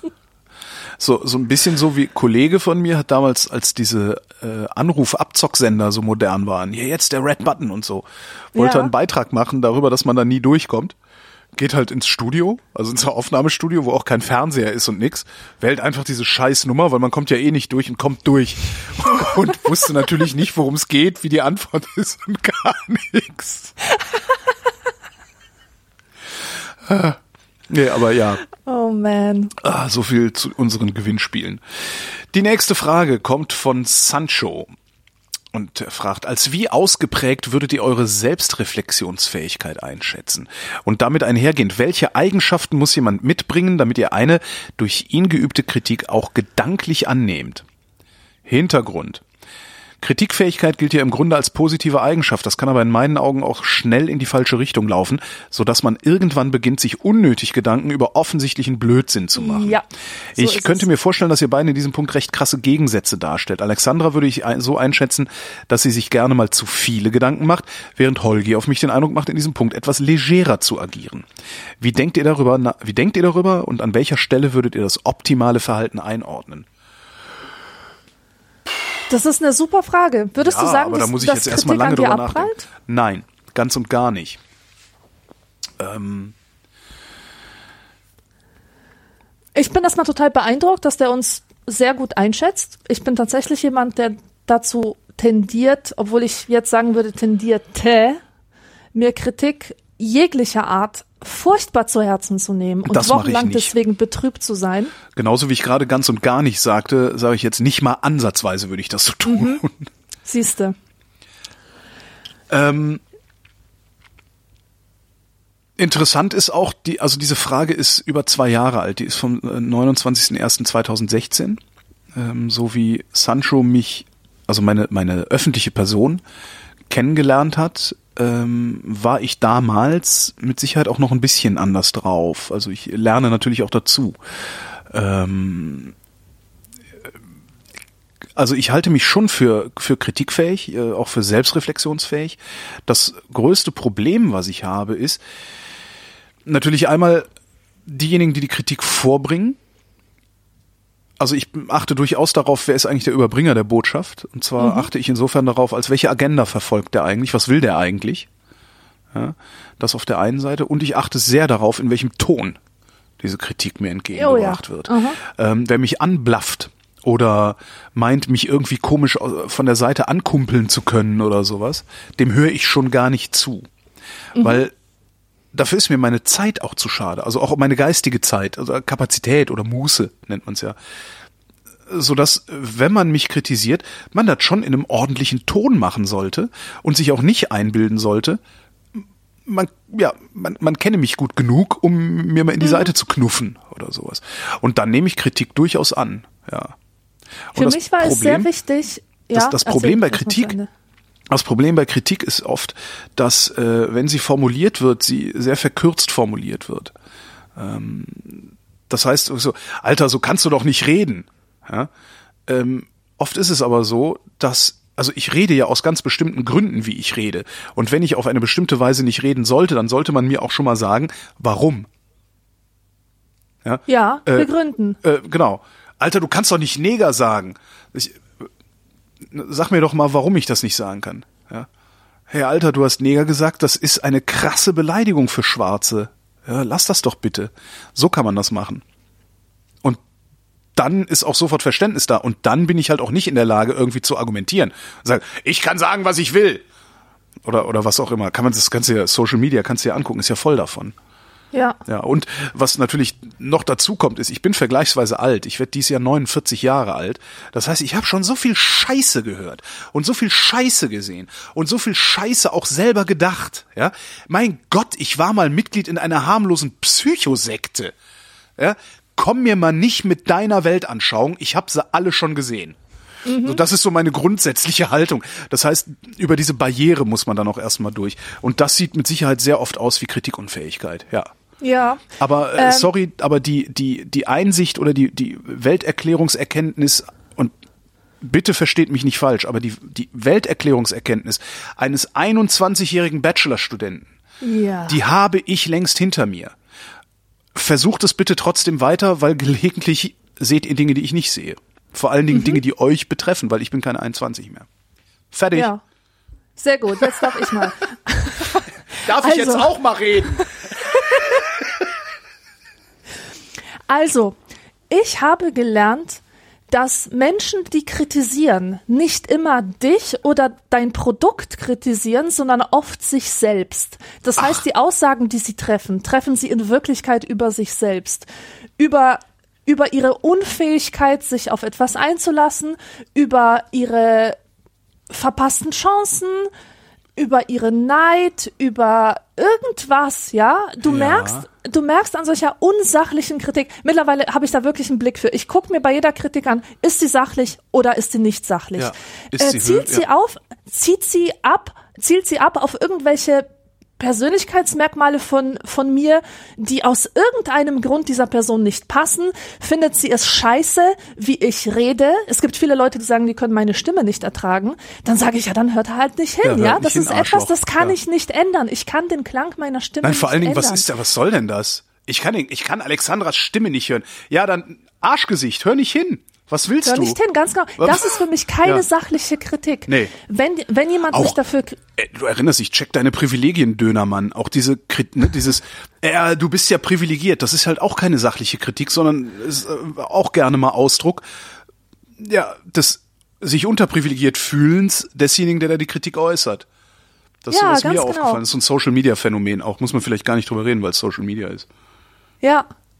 Irgendeine, irgendeine Frau aus Polen hat mal mein Buch rezensiert und äh, ihm einen Stern gegeben. Und meine Mutter leidet bis heute noch an dieser Rezension und sagt, siehst du, du hättest in diesem Buch Polen nicht so schlecht darstellen sollen, weil diese Frau, die, die kommt da nicht drüber, dass, dass ihr verklärtes Polenbild, das sie als Geflüchtete hat, also als Vertriebene hat, dass das in meinem Buch halt nicht so vorkommt. Deswegen rezensiert sie das Buch, gibt ihm einem Stern, lebt ihre Verbitterung aus in dieser Rezension. Jede Aussage, die sie in dieser Rätsel macht, ist eine Aussage über sich selbst, Ja. nicht über mich oder über mein Buch. Und das habe ich halt gelernt, auseinanderzuhalten, sauber auseinanderzuhalten. Sehr gut. Äh, persönliche Angriffe sofort beiseite schieben und wenn klar. jemand was Konstruktives äh, zu sagen hat, überprüfe ich, ob der Ton stimmt. Wenn der Ja. Ton stimmt, dann bin ich immer gerne bereit, Ja. auf diese Kritik einzugehen oder sie auch anzunehmen. Nur äh, letztens, das muss ich noch erzählen, weil ich das so witzig fand. Ähm, ich habe eine Sendung mit der Kada gemacht, anekdotisch evident, und unser Thema war Wut. Ja. Und ähm, ich habe in dieser Sendung gesagt, dass ähm, ich Wut immer super peinlich und fremdschämig finde, wenn ich sie bei anderen beobachte. Und dann ähm, und dann wählte ich so ein paar Beispiele, so ein paar besonders visuell starke Beispiele aus, die mir im Kopf sind. Zum Beispiel, als mein Nachbar seinen Fernseher aus dem Fenster geworfen hat, weil er so Nee. wütend war. Ja doch. Und wie ähm, ein Lesbendrama in meiner Studienzeit sich abgespielt hat und da auch mit vollen Bierflaschen auf äh, Frauen geworfen wurde, ja. Und ich habe einfach eine ganze Reihe von Sachen ähm, erwähnt und habe dafür einen kritischen Kommentar bekommen von einer Person, die sich an dem Wort Lesbendrama störte. Denn obwohl dies ein Wort sei, äh, mit dem jede Lesbe etwas anfangen könnte, also jede Lesbe weiß, was gemeint ist bei Ja. dem Wort Lesbendrama, wäre das scheiße von mir, weil ich damit ja wieder herumstigmatisiere, eine Gruppe, die sowieso schon so benachteiligt ist wegen ihrem Frausein und wegen ihrer sexuellen Ausrichtung. Und ich hätte ja auch einen neutraleren Begriff als Lesbendrama wählen können, nämlich Liebesdrama. Wie wär's denn damit? Ja? Ähm, und, und ich hätte außerdem das nicht so ohne Kontext liefern dürfen, sondern mit äh, mit Hintergrundinformationen und mit einem, halte ich fest, Hintergrundschmunzeln. Oh Mann. Ja, und sowas kann ich halt nicht ernst nehmen. Nee, kann ich auch nicht. Das ist auch keine Kritik. Nee. Das ist einfach nur dumm. Na, das ist, das ist vor allen Dingen, das, solche Sachen, die, die, die, das kommt bei mir ja auch immer mal wieder an. Mittlerweile habe ich das in Social Media äh, weitestgehend weggefiltert. Ähm, das sind ja, also ich bezeichne solche Leute immer ein bisschen, ein bisschen so als im, im Rundumschlag als Social Justice Wanker. Genau, Social Ähm. Justice Wanker, ganz genau. Das sind halt so Menschen, also ich find's völlig in Ordnung, tatsächlich. Also ich komme jetzt nochmal auf das Wort Neger zurück. Ähm, ich habe mir da nie Gedanken drüber gemacht. Ich bin auch in einer Zeit groß geworden, in der das ein völlig normales, ein völlig normales Wort war wie Schwarzer. Ja, da hinten, heute steht da hinten eine Schwarze. Als ich ein Kind war, stand da hinten eine Negerin. Da, hab ich, da hat niemand drüber nachgedacht, das ist nicht diskutiert worden und so. Ähm, es, es ist auch sehr spät erst ist dieser Alltagsrassismus, der in unserer Gesellschaft existiert, mir auf wirklich klar geworden, ob er, ich wollte gerade vollumfänglich sagen, aber wahrscheinlich ist er das immer noch nicht. Ähm, das war vor ungefähr zehn Jahren, dürfte das gewesen sein, als ich das Buch Deutschland Schwarz-Weiß gelesen habe von Noah So. Ähm, und ich, ich finde es prinzipiell richtig zu sagen, ihr, bitte, Alter, sag nicht Neger, das ist eine schlimme Beleidigung. Ähm, aber gleichzeitig ist das Problem natürlich auch, dass, ähm, also wenn Noah um die Ecke kommt und sagt, Holgi, hör mal die Scheiße auf, dann ist das halt, dann ist das halt völlig okay, weil ich beleidige sie damit. Aber wenn Max Mütze um die Ecke kommt und sagt, Holgi, hör die Scheiße auf, du beleidigst sie damit, dann muss ich mich halt auch immer wieder fragen, und das frage ich mich, als du von diesem Kommentar erzählt hast, auch, warum erzählst du mir das? Bist du wirklich daran interessiert, meinen Blick auf die Welt zu verbessern, ja, mhm. mich zu einem besseren Menschen zu machen? Oder möchtest du gerade nur zum Ausdruck bringen, dass du längst ein besserer Mensch bist? Exakt, exakt ja? diese ist das hier, ist das hier sehr, sehr, das war das Wort, was ich gesucht habe. Ist das Selbstgerechtigkeit oder ist dir tatsächlich daran gelegen, dass es mir besser geht, damit es der Welt besser geht. Ja. Und genau diese Selbstgerechtigkeit, die beobachte ich so und so und so und so oft. Und da wird dann auch ganz schnell so eine komische Trollerei im Sinne ja, einer besseren Welt draus. Und das finde ich irgendwie, ja, das ist Selbstgerechtigkeit, sehr gut. Und genau, das ist nämlich, was Noah in ihrem Buch auch macht. So linke Selbstdarstellung. Ja, genau. Und das ist halt das Schöne, was Noah in ihrem Buch macht. Die ist halt nicht selbstgerecht. Ja, also sie sagt einfach, ey, Alter, das ist scheiße, was du mit mir machst. Ja, ich hab geile Haare, aber deswegen darfst du die noch lange nicht anfassen. Mhm. Ja, das ist halt, ja. Gibt übrigens eine Neuauflage. Ich kann es nach wie vor, also auch wenn, auch wenn ich finde, das dass, die, dass die liebe Noah das sich stimmt. sehr oft im Ton vergreift, ähm, gestehe ich ihr das aber zu. Also ich gestehe es ihr persönlich sowieso zu, weil ich sie kenne und mag, aber ich gestehe es ihr auch zu, äh, weil, ja, die hat lang genug, die hat lang genug unter der Scheiße zu leiden gehabt, die wir Weißen mit äh, den Schwarzen veranstalten. Ähm, und jetzt beißt sie halt mal zurück und da finde ich das total angemessen. Ja. Ja. wie gesagt, Neuauflage. Also auch überarbeitete Neuauflage heißt es ja immer. Ähm, die Frage war noch, an welcher Stelle würdet ihr das optimale Verhalten einordnen? Ich würde sie so beantworten, was Alexandra sagt. Okay, dann sag ich noch was dazu. Ja. Ähm, man sollte immer offen sein für Kritik, aber auch unterscheiden können, was sachliche und was unsachliche Kritik ist. Die unsachliche sollte man die Fähigkeit entwickeln, diese sofort beiseite zu schieben als irrelevant. Und sachliche Kritik, erstmal schauen, verbessert das, was du da bekommst, wirklich die Qualität deiner Arbeit oder die Qualität von dir als Mensch? Macht es dich zu einem besseren Menschen, wenn du dich mit der Position eines anderen oder seiner Kritik auseinandersetzt? Und wenn das der Fall ist, super. Was, was viele Leute haben, die nicht mit Kritik umgehen können, ist ein schwach ausgebildetes Selbstwertgefühl, womit auch ich immer wieder zu kämpfen hatte. Und zwar ist es so, dass Menschen mit schwachem Selbstwertgefühl so eine innere Theorie über ihre Unwertigkeit haben. Ähm, also sie sind überzeugt davon, dass sie nichts wert sind. Und wenn dann irgendein Arsch daherkommt und sagt, du bist hässlich, du bist scheiße, dann, dann bestätigt er deine Theorie von dir selbst und du fühlst dich ganz elend. Ja. Aber wenn du weißt, wer du bist, dass du wertvoll bist, was du kannst, wenn du diese Sicherheit hast, dann prallt so etwas sofort an dir ab. Das ist richtig. Also ja, vor allen Dingen, wenn du vor allen sollte Dingen, man hinwollen. vor allen Dingen, wenn du um deine Schwächen und ich nenne es immer deine Dämonen weißt und mit denen, das war lange Zeit meine Strategie. Also mein Selbstwertgefühl steigt in den letzten Jahren mit der Zeit. Ähm, meine Strategie bis dahin, als ich wirklich ein sehr, sehr, sehr schwaches Selbstwertgefühl hatte, war, ähm, ja, im Grunde meine Schwächen öffentlich zu machen, also offensiv mit meinen Schwächen umzugehen, weil in dem Moment, wo ich sie benannt habe, kannst du mich kaum noch dadurch verletzen, dass du ja heimlich darauf hinweist. Weißt du? Ja, genau. Wenn der Kaiser, genau. wenn der Kaiser rumläuft und sagt, ich bin nackt, aber geiles Kostüm, oder? Kann jeder rufen, der Kaiser ist ja in Wirklichkeit nackt. Da tut's Ja. ihm nichts mehr.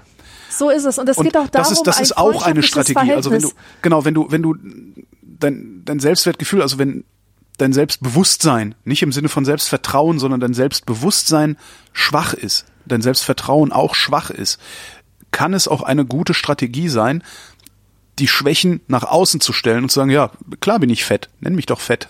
Tut mir doch nicht weh, Ja. ich weiß es ja. Ja. Außerdem, wie behandelst ja. du einen guten Freund? Ein guter Freund ist ein Mensch, dessen Stärken du bewusst wahrnimmst und dessen Schwächen du bewusst wahrnimmst Ja. und den du als ganze Person akzeptierst. Du sagst halt, ich finde dich gut mit deinen Schwächen und Stärken. Und genau diese Haltung gilt es der eigenen Person gegenüber zu entwickeln sich selber lieben, aber nicht im Sinne von einem narzisstischen Selbst, das sich vergöttert und immer nur äh, schaut, dass alle anderen das auch sehen, diese Grandiosität deiner Person. So etwas funktioniert äh, nicht und ist auch zutiefst gefährlich, sondern ein, eine realistische Beziehung zu sich selbst, zu seinen Dämonen, aber auch zu seinen Engelsgestalten, was auch Ja. immer.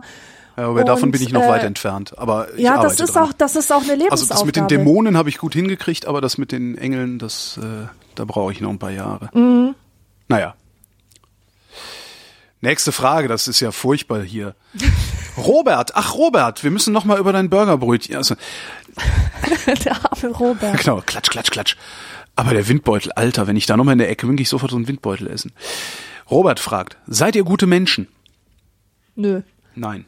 Nein, ich bin kein guter Mensch, aber ich bemühe mich, ein Ja. guter Mensch zu sein. Was anderes kann ich auch nicht antworten. Ey, Ja.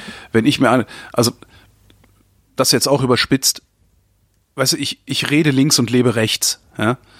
Ähm, nee, ich kann kein guter Mensch sein. Dazu bin ich letztlich auch Zu mir, menschlich, da, oder? zu menschlich, auch mir selbst gegenüber nicht integer genug. Ähm, ich mache viele Dinge, von denen ich eigentlich denke, dass man sie nicht machen sollte. Gleichzeitig, also was ich, die begründe ich dann allerdings auch ganz interessant. Ich sage halt, äh, dann verbietet's mir.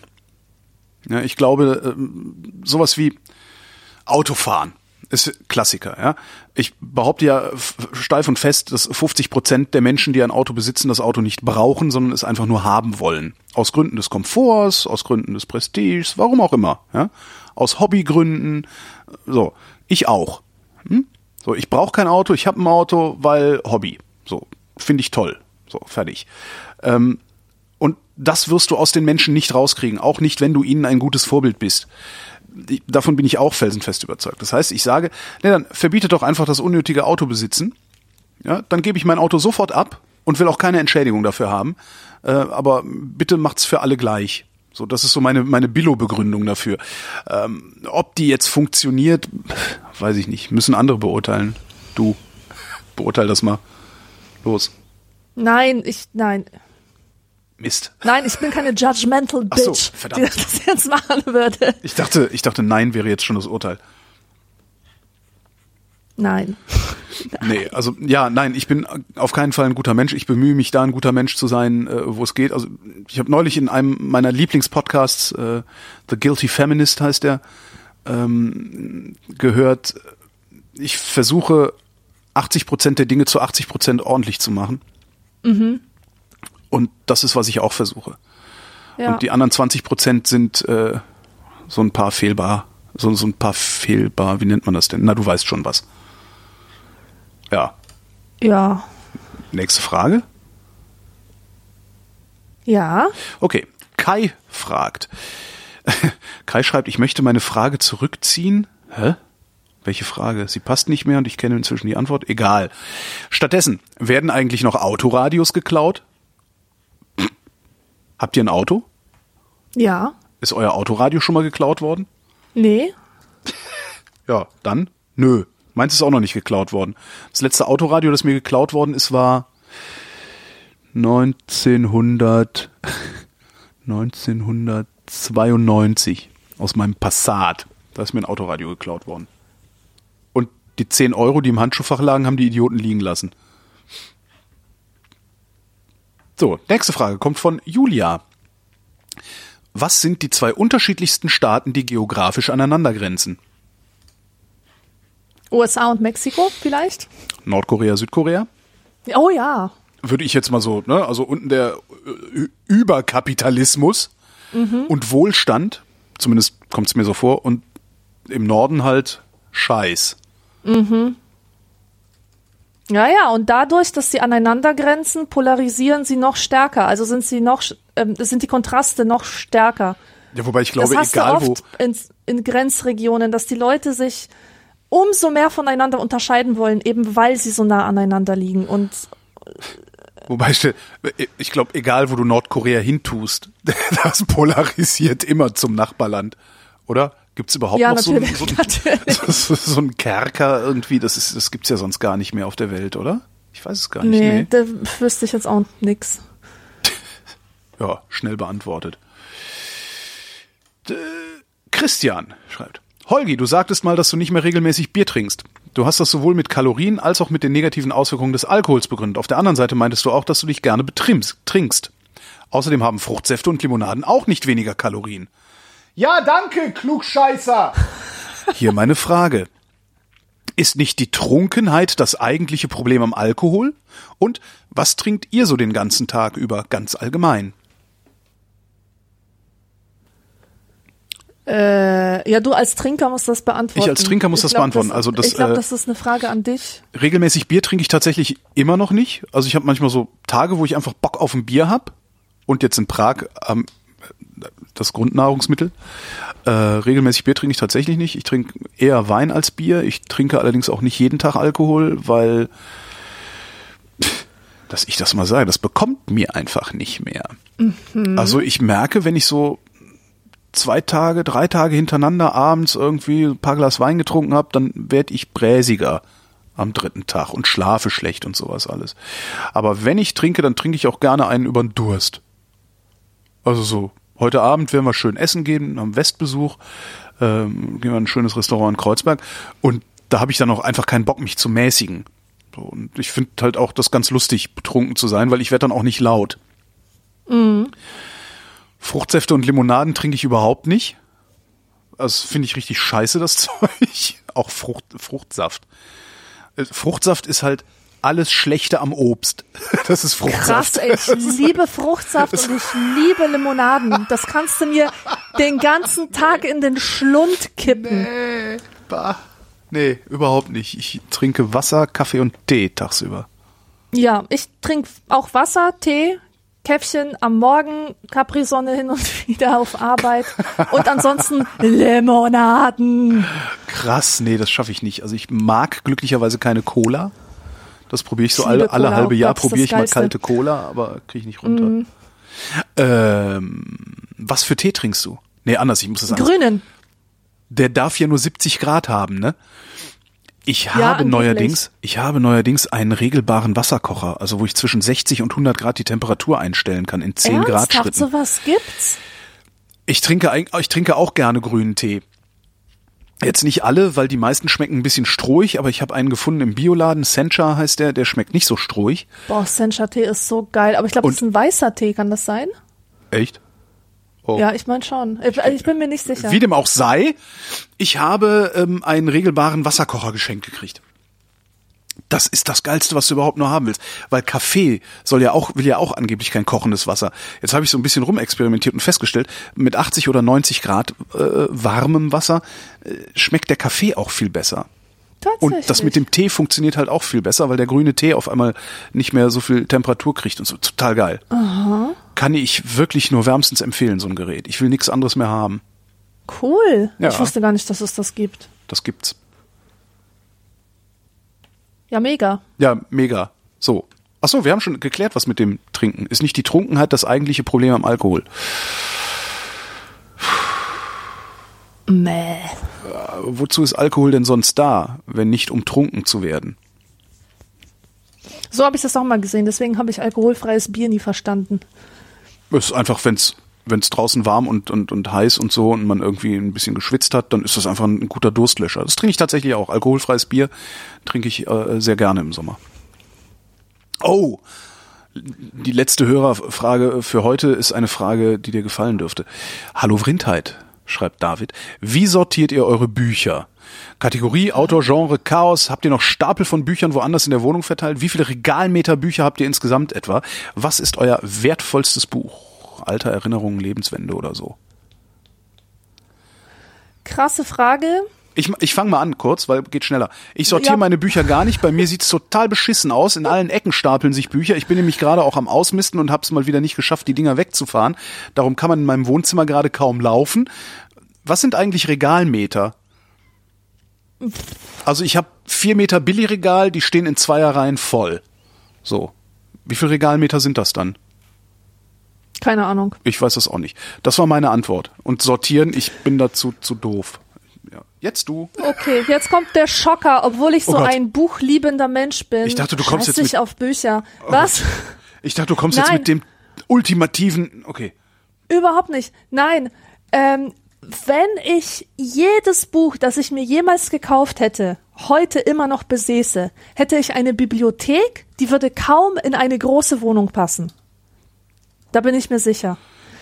Ähm, und diese Bücher stehen in keinem Verhältnis zu der Menge der Bücher, die ich tatsächlich gelesen habe. Zum Beispiel aus der Bücherei ausgeliehen oder so. Ja. Aber zu Hause habe ich nur wenige Bücher. Wirklich Ach. ganz, ganz wenige. Das Ich ist ein winziges Zustand, da will ich Regal. auch hin. Ja. Also was heißt wenige? 300 werden es schon sein, aber trotzdem, das ist wenig. Also das ist so ein winziges Regal, das hat, ähm, das ist zwei Meter lang Ja. und das hat irgendwie drei Fächer. Wie hoch? Warte, das sind so Kästen. Eins, zwei, drei, vier, fünf, sechs, sieben, acht, neun, zehn, elf, zwölf. Das sind zwölf so Kästen. Äh, wie hoch, wie, wie hoch? Also lang im Das Sinne ist von. nicht hoch. Das ist überhaupt nicht hoch. Das ist, geht bis zur Hälfte, Hälfte der Zimmerhöhe. Okay, ja. Es ist wirklich ein kleines Regal. Dann habe ich noch, noch ein weiteres Mini-Regal und ich guck halt, alle zwei Monate mache ich eine Box für Momox fertig. Ja. Da, da schaue ich einfach, was habe ich an Büchern, was habe ich schon gelesen, was kann aussortiert werden. Und dann schicke ich das ans Antiquariat und Mhm. lass mir den Betrag auszahlen und gut ist. Und für jedes Buch, das neu reinkommt, muss wieder eins weg. Sehr gut, Weil da möchte ich seh's- hin. Ja. Ich sehe es halt auch nicht ein, äh, meine Wohnung voll zu rumpeln mit Büchern, auch wenn ich nach wie vor finde, dass Bücher eins der schönsten Einrichtungsgegenstände ever sind. Na ja, gut, aber man muss ja jetzt nicht tausend haben, vielleicht reichen ja auch hundert. Ja, Ne? genau. Das ist, äh, aber das ist tatsächlich was, wo ich auch gerne hin möchte. Ich will mich von fast allen Romanen, die ich hier so rumfliegen habe, trennen. Bis auf wirklich eine Handvoll Ausnahmen, die mich irgendwie beeinflusst haben, geprägt haben oder sonst wie. Oder wo ich irgendeine Erinnerung dran habe. Ähm, und wirklich nur noch die Nachschlagewerke und ein paar Sachbücher hier stehen haben, dann perspektivisch. Ja, genau. Es gibt so Bücher, da schaue ich einfach immer wieder mal rein, weil sie inhaltlich wichtig Ja, sind ich und habe auch immer wieder meine, meine Donald Duck Sammlung, die werde ich nicht abgeben. Ich werde die Tim und Struppis nicht weggeben. Mhm. Äh, diese Coffee Table Bücher, die ich teilweise habe, äh, da, da gibt's halt auch Sachen, wo, wo man, ja, wie du sagtest, immer wieder gerne drin blättert. Ja, klar. Genau. Und das wertvollste Buch, was ich habe, ich weiß gar nicht, ob das so wertvoll ist, es ist definitiv das teuerste. Ähm, das ist, ähm, es gibt, du kennst doch die Büchergilde. Ja. Frankfurt, genau. Und es gibt noch äh, in England etwas, das so ähnlich ist, wo ich jetzt aber auch den Namen vergessen habe davon, wie das heißt. Ähm, die Bücher kann man aber auch über die Büchergilde beziehen. Und da habe ich mir gegönnt eine wunderbare Ausgabe von Anne of Green Gables und von The Secret Garden. Das sind so zwei Lieblingsbücher von mir und das sind wunderbare Leinen ähm, gebundene Bücher, die sehr hochwertig ist und wunderschön äh, sind und wunderschön illustriert und so. Und die waren ein bisschen teurer, die haben beide irgendwie 35 Euro gekostet, aber so viel teurer als ein normales gebundenes Buch ist das jetzt auch nicht. Also so richtig wertvolle Bücher habe ich, glaube ich, auch gar nicht. Ich glaube, es ging jetzt auch gar nicht mal um den Preis, sondern eher so um äh, die Bedeutung, die das Buch für dich hat, Ach so. also den ideellen Wert. Also oder oder Preis. Wenn es um den Preis geht, ist das bei mir die die gesammelten Tagebücher von Samuel Pepys. Das ist irgendwie so ein Riesenschuber. Äh, ich glaube, es hat 160 Euro gekostet und das war auch nur der Subskriptionspreis oder sowas. Die Frage ist dann vermutlich eher so gemeint mit dem wertvollsten Buch. Wenn du jetzt alle Bücher rausräumen müsstest, welches wäre das letzte, das da noch steht? Verstehe. Also, oder welche, wenn, wenn du nur eins haben dürftest oder so. So würde ich das eher verstehen. Ja. Ja, dann wäre das das The Secret Garden. Okay. Ich überlege gerade, ich gucke gerade so auf die Wand, was würde denn stehen bleiben?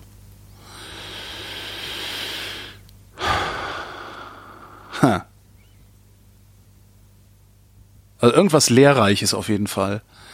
Vielleicht äh, eine kurze Geschichte von, von allem, oder wie, die- wie die hieß, von Bill Bryson, das finde ich ganz hübsch, da gucke ich auch immer mal wieder rein.